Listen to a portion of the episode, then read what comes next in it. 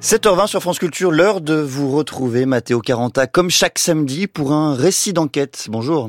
Bonjour Quentin, bonjour à toutes, bonjour à tous. Et pour ce dernier récit d'enquête de l'année, vous nous parlez ce matin d'un nouvel outil mis au point par le collectif Bellingcat pour faciliter l'enquête en sources ouvertes. Bellingcat est un groupe international indépendant de chercheurs, d'enquêteurs et de journalistes, des pionniers dans l'enquête en sources ouvertes, enquête qu'ils consacrent largement à la guerre et en particulier au conflit en Ukraine. Et parmi les nombreuses victimes de l'invasion de l'Ukraine par la Russie, il y en a certainement dont on parle peu et qui intéressent malgré tout Bellingcat, ce sont les forêts et les zones protégées qui figurent parmi les écosystèmes forestiers les plus importants d'Europe de l'Est. Depuis le début du conflit, des chercheurs ukrainiens de l'environnement se sont rendus dans les parcs nationaux pour tenter de mesurer l'impact de la guerre sur ces écosystèmes. Seulement voilà, de nombreuses forêts d'Ukraine sont rendues inaccessibles physiquement par la guerre au gré des lignes de front et des champs de mines. Alors comment enquêter sur ce que la guerre fait aux forêts, l'ampleur des dégâts, eh bien, Bellingcat a décidé de lancer une nouvelle technologie de pointe, un nouvel outil pour les chercheurs et les journalistes à venir. Et c'est là que l'intelligence en sources ouvertes entre en jeu. L'outil s'appelle OSINT Forest Area Tracker. Il est hébergé sur Google Earth Engine et il compare dans le temps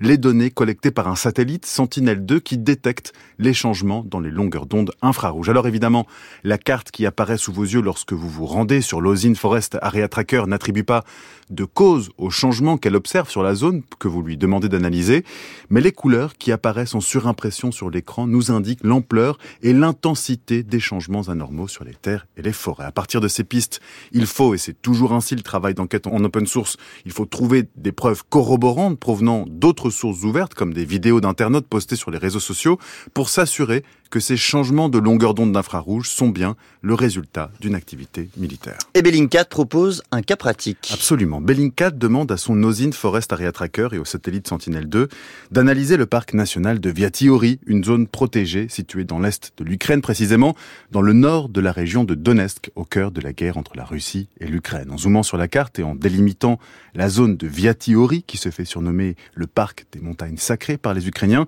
on peut choisir des dates avant et après le début du conflit. Et ces dates sont importantes parce qu'elles nous permettent d'avoir des points de comparaison fiables, choisir les mêmes périodes de l'année pour que le couvert végétal et les changements saisonniers n'impactent pas les résultats. Les pixels rouges le long de la bordure sud de la forêt laissent peu de place au doute. La zone semble présenter de graves perturbations forestières et grâce à un autre indice, l'indice NBR qui indique le ratio de brûlure, Bellingcat estime la gravité des incendies. D'autres indices permettent de mesurer le taux d'humidité ou les températures. L'outil paraît simple lorsqu'on se rend sur sa page, mais on peut donner des résultats très complexes au fur et à mesure que se précisent les recherches que l'on y effectue. Bellingcat a créé une liste déroulante de zones prédéfinies dans toute l'Ukraine, mais l'OSINT Forest Area Tracker peut s'utiliser pour toutes les forêts du monde. Il suffit d'entrer manuellement les coordonnées géographiques de la zone que vous souhaitez étudier. Un moyen nouveau, gratuit, d'étudier la santé des forêts hors des contextes guerriers partout dans le monde. Un outil précieux pour de nombreuses enquêtes à venir à l'heure du changement climatique. Merci beaucoup Mathéo Caranta pour ce récit d'enquête. Pour tous ceux aussi qui ont précédé au cours de ces derniers, c'était le dernier de l'année. On vous retrouvera évidemment l'an prochain.